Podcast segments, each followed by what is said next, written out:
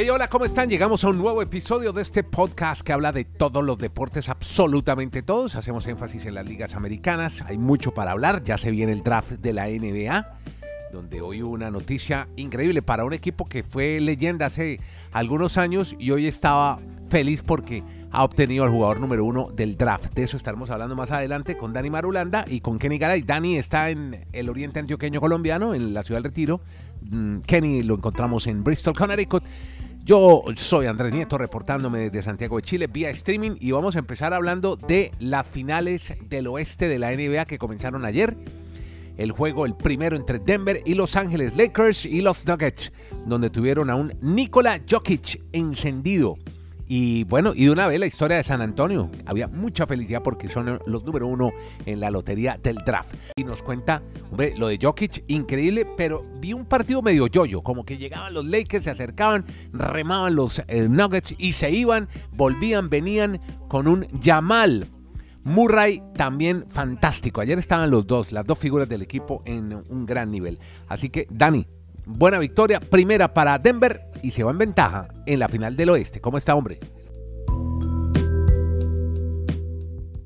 Así fue Andrés, abrazos para usted, para Kenneth, para todos nuestros oyentes. Nos ubicamos entonces ahora en lo de Nikola Jokic. Hombre, no sé si estará jugando con sangre en el ojo, pero es que lo que hizo anoche fue fantástico. Y lo digo porque como no le eligieron el MVP, cuando muchos pensaban, me incluyo, pues Andrés no, yo considero que era Jokic. A mí en beat sí, pues las estadísticas son muy importantes, pero es que lo que hace para un equipo Jokic es impresionante. Ayer fue el único jugador en la historia de los playoffs que tiene partidos de más de 30 puntos, más de 20 rebotes y más de 10 asistencias. Mm. Solo otros dos jugadores en la historia lo hicieron, pero solo una vez. Lo hizo Will Chamberlain en 1967. Imagínense la época cuando el baloncesto era otra cosa. Claro. Y también lo hizo Karim Abdul-Jabbar en 1970. Jokic es el único que lo ha hecho dos veces en la historia de los playoffs y por eso fue la gran figura y arrancan los Nuggets pues con la ventaja de este primer partido que es muy importante recordando que esa franquicia nunca ha ganado un título de la NBA y ahí están centradas las esperanzas en Jokic, en Jamal Murray que jugó muy bien. Hubo buenas declaraciones de, de LeBron James hacia Jamal Murray porque pues, y, también de Anthony Davis. O sea, reconocieron los jugadores de los Lakers que realmente jugaron muy bien este, este par, esta dupla que es fantástica de Jamal Murray y de Nikola Jokic, pero bueno, este es el primer juego, pero bueno, al menos ya están sentenciando que en casa va a ser difícil ganarles, me parece, don Andrés. Bueno, pero oiga, dos, dos detalles, dos historias que me llamaron la atención viendo el juego. Primero, lo que hace Michael Malone mm. cuando hay una, una falta contra un jugador de los Lakers y los eh, referees vieron que había sido Jamal Murray. Jamal Murray tenía en ese momento cinco faltas y podía salir. Y Michael Malone, el, coach, el, coach, el coach de los Nuggets, dijo, oiga, revisen otra vez, acudan al bar del baloncesto y miren que la falta fue de Jokic, o sea, contra su estrella. ¿eh? Súbese la Jokic que apenaba en tres. O sea, con las cinco dejaba de jugar el amigo. Y efectivamente la vieron y la falta sí fue de Jokic. Esa por un lado. Y usted se acuerda en eh, la burbuja cuando se enfrentaron estos dos equipos, ¿en qué equipo estaba Kentavius, Caldwell Pope? sí, claro, los Lakers. Jugaba para los Lakers, correcto. Hoy está al otro lado, al otro lado de la orilla. Y le preguntaron, oiga, ¿usted que estuvo en esa orilla, en esa época acompañando a LeBron y hoy que está con Jokic? ¿Qué? ¿Cómo los ve? ¿Hay alguna similitud? Y dice, mire, yo creo que la única diferencia es que LeBron puede saltar más alto que Jokic, dijo. Pues creo que esa es la única diferencia. Lo único. Claro, por, el peso. Exactamente. Eh, después de la tremenda actuación del serbio. Dice, ¿qué opinó Jokic sobre la comparación de sus capacidades atléticas que hizo su actual compañero? Y dijo, es realmente ofensivo, dijo fingiendo indignación. No, mentira, estoy bromeando que me comparen con uno de los mejores o el mejor jugador de la historia me parece muy bien, dijo al final Nikola Jokic. bueno, usted lo dice en sus mm. declaraciones, que son sin filtro, hasta es un campeón este Nikola Jokic, que para nosotros es el MVP, el MVP, el que tuvo que haber sido.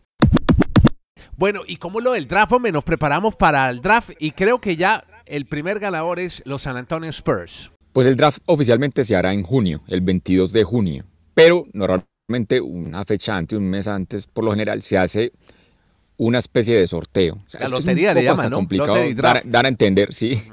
Eso, eso incluso es con unas máquinas de las que manejan la lotería en Estados Unidos, pues con todos esos avales. Esto se hace normalmente porque en la NBA durante muchos años parecía que muchos equipos al final solo les importaba perder para elegir al mejor jugador del baloncesto colegial. Entonces, como para darle más ética o juego limpio a la situación, definieron que era mejor que todos, todos los equipos que están eliminados ya en la temporada, pues hacer una especie de sorteo antes del draft. Y esta vez ese sorteo, eso es con unas balotas, con unos números. Mejor dicho, nos, nos tocaría hacer un podcast para explicar la mecánica. Cómo es el detalle, la mecánica. Pero simplemente entonces los Spurs de San Antonio fueron los afortunados que ganaron ese número uno del draft. Y en junio van a elegir al mejor basquetbolista joven. Y normalmente pues todos se saben que se van a centrar en el francés de quien hemos hablado mucho, Víctor Wamenyama. Sí. Que ayer lo pusieron a madrugar, ¿no? Ayer estaba viendo la transmisión, dos de la mañana era en París, lo pusieron ahí a trasnochar al muchacho. yo, creo que más que a madrugar a trasnochar, sí, señor, porque tiene 2 metros 21, pero hemos especificado que es un jugador que a pesar de su talla es muy hábil para lanzar triples, para hacer pases, o sea, es muy completo y sorprende mucho, sobre todo pues estos expertos y analistas, es que ¿sabe? lo están comparando a remontarnos hace 20 años. Ustedes saben que hace 20 años eligieron a un tal LeBron James en el draft, el, en junio del 2003. Y están haciendo una cantidad de paralelos, de situaciones, sí, de cómo llegaba LeBron James con toda esa ínfula de que iba a ser una superestrella y que a la postre lo ha logrado. Y ahora yo no sé si a Víctor, pues ya siendo como muy, muy cercanos a él, le decimos Don Víctor, es que el apellido no es como tan fácil de pronunciar, si eso no lo va a afectar, porque es que están haciendo unos análisis como si fuera también a llegar a ser una superestrella y que fuese a ser un jugador que redefiniera la forma de jugar, la posición de él en el baloncesto. Veremos entonces los Spurs que probablemente lo van a elegir, obviamente. La, felicidad del delegado de los Spurs era incomparable. ¿Y qué me dice la fiesta en los bares? La gente viendo la transmisión en San Antonio y como si hubieran ganado el título. Impresionante. Son muy, son, muy, de buenas, o que mire que ellos en el año 1987 eligieron, eligieron al capitán David Robinson, con quien tuvieron muy buenas temporadas, con, el que ganaron por primera vez, mm. con el que ganaron por primera vez un título de la NBA. Y después en el 97 eligieron también la primera selección, también les tocó esa fortuna y eligieron a Tim Duncan. Y a partir de Tim Duncan fue que, fue que armaron mejor todo ese equipazo con los títulos de Popovich. Ahora le toca 20, 26 años después volver a elegir ahí a una superestrella aparentemente. Y después llegaba un muchachito del sur de Bahía Blanca de nombre Manuel, apellido Ginóbili, mm. a complementar ese éxito que tuvo San Antonio durante una gran época. Sería como un gran retiro para Popovich, ¿no? Que ya creo que está en sus últimos años como coach. Puede ser. Bueno. Puede ser, sí, bueno.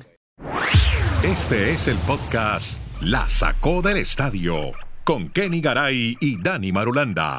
Presenta Andrés Nieto Molina. Saludemos a Kenny Garay en Bristol, Connecticut, que ya se conecta a este podcast, la sacó del estadio. Hola, Kenny, ¿cómo anda, hombre? ¿Cómo le va, don Andrés? Un abrazo. Mucho de qué hablar, como siempre, felices de la vida. Y ojo que más adelante le voy a traer evidencia de lo que pasó, de lo que se especula, del tema de Aaron George, después de que usted me trató de amarillista y cuentero. Un abrazo. No, Garay, estás vamos muy... con eso, vamos con lo de béisbol. No, pues estás muy cansón con ese cuento pues, de la mirada del amigo Aaron George. Yo te quiero decir, hombre, Kenny, que ayer George disparó un cuadrangular y, y un poco pensando en Kenny Garay, tumbó y rompió una hoja de arce que había en la fachada del restaurante del Roger Center ahí en Toronto. Una hoja de arce con ese honrón que le pegó y dijo, estaba por Kenny, ¡pa! Y rompió la hoja de arce. ¿Cómo le pare Marulanda ayer? El amigo. De, de, osos y hojas de maple allá. De osos y hojas de maple allá. Ay, Mari. Bueno, a ver, a ver, siga usted con su investigación, hombre, Kenny. ¿Qué es lo que encontró con el tema de Aaron George? Que usted, hasta que no sancionen a George, usted no va a dormir tranquilo. Hay que hablar del tema de Aaron George, así al señor Andrés Nieto no le guste. Porque indiscutiblemente ha sido tema, ha sido novedad y ha generado una cantidad de polémica impresionante. Resulta que se delicó. Sí, Aaron George, el de los Yankees de Nueva York, el home dice que no le agrada ser etiquetado como un posible tramposo luego de que miró de reojo hacia el dogout previo a conectar un jonrón de 462 pies en Toronto. Del otro lado del diamante, John Snyder, el manager de los Toronto Blue Jays, dijo que su equipo conversó con las grandes ligas acerca de la ubicación de los entrenadores de bases de Nueva York. Eh, no se sabe para dónde estaba mirando Específicamente, se habla del dogout, se habla de que buscaba una seña en primera base. La oficina del comisionado dijo estar eh, al tanto de lo sucedido, le va a poner atención a ello. Mm, esta es eh, su segunda campaña frente a Toronto, hablando precisamente del manager John Schneider, y está muy atento y muy alerta. Recordemos que los Astros de Houston fueron penalizados por utilizar dispositivos electrónicos prohibidos para el robo de señas. Aaron Boone, el manager de los Yankees de Nueva York, dijo que en su equipo también eh, han estado en contacto con las grandes ligas. Se mostró molesto y muy molesto Aaron George porque lo señalaron de tramposo luego de mirar de reojo antes de uno de sus honronazos frente a los azulejos de Toronto. Habrá que verlo y muy de cerca. Generó sospecha y de eso se está hablando. No fueron cuentos ni mentiras mías. A ver, Barulanda, entonces, ¿qué? ¿Cómo es la cosa, hombre, de George? Sí, sí, están escandalizado el mundo del béisbol con las miradas de George. Pues yo no sé si estarán muy escandalizados, pero sí es muy acucioso la transmisión que tuvo ese juego. Es que realmente en un principio eso parecía desapercibido y por eso va una investigación. Esperemos a ver si fue más una situación muy perniciosa de, los que transmitieron el juego o si realmente hay algo ahí a lo que le faltó al reglamento el amigo. Pero a ver, explique, usted que, que, conoce el reglamento, que ha visto tanto béisbol, y, eh, actualícenos un poco, ¿cómo es eso de no mirar al dogout cuando uno está bateando? ¿Por qué no se puede mirar o de reojo, o si alguien grita o dice algo? ¿Cómo es, cómo es ese tema, el reglamento relacionado con ese tema? No, lo que pasa es que es básicamente para el tema del robo de señales. Como ya se destapó toda esa olla de los astros de Houston, recuerdan. Entonces es como evitar esas cosas. Entonces por eso tienen ese tipo de, reglamentos tal vez no tan escritos, sí, de restricciones de decir, hombre, pero vamos a ver, esperemos que la MLB llegue a un feliz término de la situación, más que nosotros entrar a especular o a, o armar polémica como nuestro amigo Garay. que está enloquecido con el tema. Está enloquecido, Kenny. Pero bueno, hay que yo, estoy, yo, estoy, enloquecido más bien, yo estoy más bien enloquecido con los latinos anoche. Con, ah, sí, con el mexicano Isaac mm. Paredes y Jorge Soler, el cubano. Cuéntenos cómo le fueron. Comencemos con Isaac Paredes porque es el primer mexicano que le conecta cuadrangular en su carrera a Justin Verlander. Y no fueron uno, fueron dos. Pues tampoco fueron tres como la canción, pero fueron dos veces que se la sacó del estadio. Y los Mets volvieron a perder. Y esta situación de los Mets se está viendo nada que pega con Nueva York, ¿no? Nada. No, no, no, no, no. No sé qué le está pasando a ese equipo. Pero destaquemos muy bien entonces lo de Isaac Paredes, que obviamente juega con un equipazo como los Reyes de Tampa, que siguen allí en la cima, mientras que los Mets se están alejando día a día más de su división este de la Liga Nacional. Y el otro, hablamos del otro latino que se destacó. Claro, el cubano, el cubano Jorge Soler. Jorge Soler es un cubano que llega como MVP de la Serie Mundial. ¿Ustedes recuerdan cuando ganó los Bravos de Atlanta la Serie Mundial recientemente? Pues el MVP de esa Serie Mundial fue Jorge Soler. Y el año pasado llega a Miami y la gente se emocionó. Uy, llegó un MVP a los Marlins. Pero el año pasado fue desastroso para él. Muy mala temporada. Pero este año ha llegado ya a 10 cuadrangulares en lo que apenas llevamos de temporada y se está volviendo en el caballo, en el hombre potente para sacarla del estadio con el equipo de los Marlins. Y en estos juegos, Andrés, que el béisbol es como, yo no sé, es, tan cruel, pero a veces es tan emocionante. Miami, que le ha pasado tantas en esta historia de, grandes ligas y sobre todo esta temporada, el juego de ayer fue bien dramático. Perdían cuatro carreras a dos en la novena entrada, ya tenían dos outs o sea, estaban a un out de perder frente a los Nationals. Llega Cooper y pega un doble. Luego viene Arraes, la regadera, el venezolano estrella que batea todo. Logra conectar un sencillo y obviamente impulsa desde segunda a Cooper. El juego se pone 4 a 3 cuando le faltaba un solo out. Y además le faltaba un solo strike a los Nationals para ganar porque Arraes tenía ya cuenta de dos strikes. Viene Jorge Soler, ingresan a, cambian a Raes para que Berti llegue a robarse la base, se la roba y viene Jorge Soler con conteo full, tres bolas, dos strikes, o sea, estaba otra vez a un strike, estuvo tres veces el pitcher de los Nationals de sacar un strike para ganar el partido.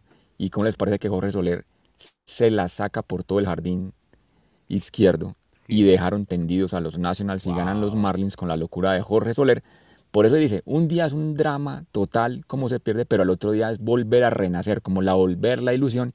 Hoy los Marlins Andrés sorpresivamente están en puestos de playoffs. Mm. Están en el sexto lugar solitos. Estarían, mejor dicho, yo le, si el, si el comisionado de la MLB nos escuchara este podcast, digámosle que acabe esa temporada ya, que arranquen ya los playoffs, a ver si vemos a los Marlins por fin nuevamente en una postemporada.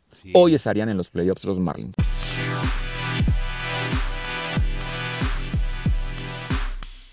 Venga, Kenny, cuénteme lo de, lo de Tom Brady, hombre. Va a haber un homenaje con el boleto más costoso. Cuéntenos la historia. Kenny Garay en La Sacó del Estadio. Oiga, y es que Dani Madulanda, Andrés, es de los que se está preparando para todo lo que va a ver, para todo lo que va a analizar y nos va a contar aquí en la temporada de la NFL. Es tan poderosa la NFL que en plena temporada de, los, de las otras ligas Estamos en los playoffs de la NBA, estamos llegando a la final también en la NHL, estamos en pleno béisbol de grandes ligas, la MLS y demás. Bueno, se sigue hablando de lo que dejó el calendario y de los planes de muchos para asistir a los partidos. Un costo promedio de 807 dólares tiene la boleta del homenaje a Tom Brady, boleto más caro de la temporada de la NFL. Ningún encuentro después de entregado el calendario ha generado mayor interés que este juego inaugural de New England, el partido entre los Philadelphia Eagles y los Patriots de New England, en el que se va a homenajear a Tom Brady, tendrá un promedio o en promedio el boleto más caro entre los cinco más solicitados. La media del costo para estar presente en el reconocimiento a Brady, considerado el mejor jugador de la historia, reiteramos, será 807 dólares.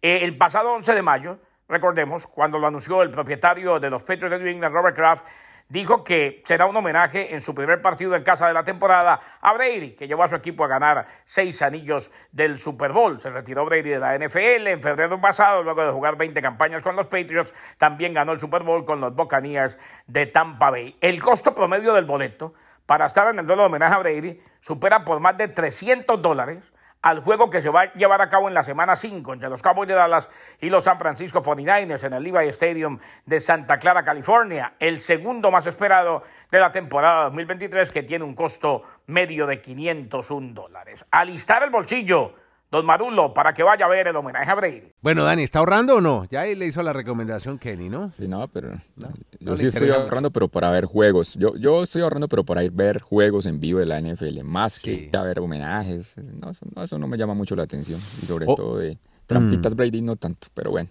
Bueno, en fin. Mire, más bien metámonos en tenis. Estamos en el abierto de Italia. Se está jugando en Roma, la bellísima ciudad de Roma. Y Oiga, primero una historia, la de Novak Djokovic. ¿Se acuerda que Cameron Norrie pasó por allá por su país, por Colombia, ¿no? Estuvo en Copa Davis, el inglés. Sí. ¿Lo recuerda? Bueno, ayer jugaban Djokovic y Norrie.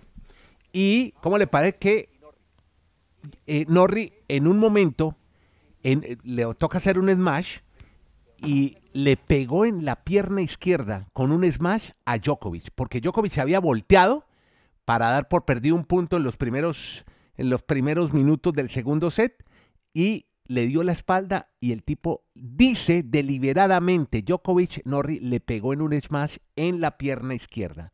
Eso irritó a Nole cuando también mm. su rival pidió tiempo médico justo antes de que dispusiera para sacar por el partido. Dice que él vio la repetición y él dice, sí, tal vez uno podría decir no me golpeó deliberadamente. Cuando le preguntaron sobre su cara después del incidente, dice, desde el principio hizo todas las cosas permitidas. Pidió un tiempo médico. Le permitieron golpear a un jugador. Le permitieron gritarte, vamos, en la cara más o menos en cada punto desde el primer juego. Todo eso molestó a Novak Djokovic, que se fue con esta frase. Él trajo el fuego y yo respondí. Y al final ganó el serbio. Nole le ganó a Norri, pero un Nole bien disgustado y molesto por la conducta de su rival en el abierto de Italia. Y otro que no se fue tampoco contento es Carlos Alcaraz porque se encontró con quién, Marulanda. Con Fabián Marozán, un húngaro de 23 años, semana soñada. Después de eliminar esta semana a Carlos Alcaraz, al quien va a ser nuevamente número uno del mundo el próximo lunes, pues no le pudo ganar a Borna Koric, al jugador de Croacia, pero ahí le queda la historia a este húngaro. Haberle ganado en una tercera ronda de un Master 1000 a Carlos Alcaraz y por primera vez llegar a los octavos de final, pues donde ya se ha despedido. Pero bueno, esa historia es muy loable de este. Yo no, realmente no lo tenía en el radar. Yo no sé si usted, este chico llamado Fabián Maros de Hungría, 23 años. Ahí fue, es que, sabe que históricamente está en el lugar 135 del ranking de la ATP, pero mirando sus reseñas, ha logrado todos esos ascensos jugando Challengers. Él Ah, casi ni siquiera ha estado en torneos ATP. Por eso él ni podía imaginar que hubiese llegado hasta esa ronda de octavos de final en Roma y haber- habiendo derrotado nada más y nada menos que al español Carlitos Alcaraz. Este es el podcast La Sacó del Estadio. Le tengo movimiento, después de Alcaraz, movimiento en las eh, en los medios de comunicación deportiva de los Estados Unidos, en plataformas Mm. A ver. digitales, en stream. Ah, Patrick ah, o, sea que, McAfee. o, sea que, o, sea que, o, sea, o sea que Garay también hace periodismo de periodistas que él nos dice eso. Ah, bueno, a ver qué es lo que nos va a Bueno, decir. no, o qué. porque va a hablar de Pat McAfee, a Ah. quien lo hemos visto en College Ah, bueno. Game Day de, ES, eh, de ESPN. Ah, Pat se McAfee muda. se volvió Ah, exitoso, se, volvió, se volvió exitoso en plataformas digitales. Ya. Tiene tanto éxito que lo adquiere, lo adquiere ya E ESPN. Ah, ok, perfecto. Ese, Es que como o no, sea, es que ese- estaba- no, mejor dicho, ese, eh, ¿sabe qué? Esa es nuestra visión. Nosotros debemos llegar a ser algún día como Pat McAfee. A ver, ¿cómo es la historia de McAfee y Garay? el hombre que habla en exclusiva con Aaron Rodgers, el otro pateador en la NFL y que lleva su programa de charla deportiva a ESPN, empieza en el otoño, acuerdo multianual. El Pat McAfee Show saldrá al aire simultáneamente por ESPN, ESPN Plus y el canal de ESPN en YouTube. Se anuncia el nuevo calendario de programación vespertina antes de que debute el nuevo programa en el otoño. Sports Center seguirá siendo incluido como siempre en la programación. Pat es un talento probado, dijo Jimmy Pitaro, el presidente de ESPN, en un comunicado. Él y su equipo han hecho de el Pat McAfee Show eh, uno de los programas de mayor participación en deportes y todos los medios. Es un destino para entrevistas con atletas y noticias de último momento y pieza central para una comunidad creciente de aficionados. Así pues que llega Pat McAfee, continúa su rol como analista para College Game Day en ESPN y conducirá una serie alterna de transmisiones de fútbol americano colegial en ESPN. El expateador de despeje All Pro de los Indianapolis Colts lanzó su programa con el ex linebacker de la NFL, con AJ Hawk, como coanfitrión y contando con Boston Connor Campbell, Ty Smith y y otros en el 2019. El programa que actualmente se transmite por el canal de YouTube de McAfee ha ganado atención nacional e internacional gracias precisamente a su entrevista semanal con el quarterback Aaron Rodgers durante la campaña de la NFL. Bueno, un Aaron Rodgers que ahora está entre los Jets de Nueva York. O sea, Rogers le habla a McAfee una vez a la semana. La novela de Rogers terminó con que viene y se retira en Nueva York con los Jets. Y Pat McAfee llega a ESPN. Definitivamente es la combinación perfecta. O sea, él, él es un freelance, es un freelance que lo ponen a comentar fútbol americano, pero su programa estrella, o sea, tenía un contrato de 120 millones de dólares en, en ese programa de plataforma digital y lo dejó. ¿Sabe quién le pagaba? Es una casa de apuestas, FanDuel, Fan- yo no sé cómo se pronuncia. Sí, sí, sí. Y lo deja porque, porque ESPN le va a pagar a él solito limpiecito 10 millones de dólares por año. Si hacemos un paralelo más o menos en el fútbol es lo que es Ibai Llanos para muchos Ah, claro. seguidores actuales y jóvenes. Ya. Eso es lo que ha hecho Pat McAfee en los medios de comunicación de Estados Unidos. En plataformas digitales, él montó un producto que era capaz de tener en vivo y en directo a Aaron Rodgers, a todas las superestrellas, amigo de todos, sin necesidad de de todos los pertenecer. famosos. Sí, es sin, sin necesidad de pertenecer a un, a un conglomerado grande de medios de comunicación. Lo que pasa es que él tuvo algunos años en la NFL, pues no fue una superestrella, es que más, era un ponter, o sea, no era un jugador muy destacado, pero ahora la vida lo está llevando a ganar pues, números astronómicos Desde acá los estamos saludando, les damos las gracias por darle play, por contarle a sus amigos que hay un podcast. Ruede la voz, hay un podcast eh, que habla de todos los deportes y las ligas americanas, metidos más con los latinoamericanos para que se conecten con estos maravillosos deportes americanos. Muchas gracias a todos. La Sacó del Estadio. En Twitter, arroba La Sacó Podcast.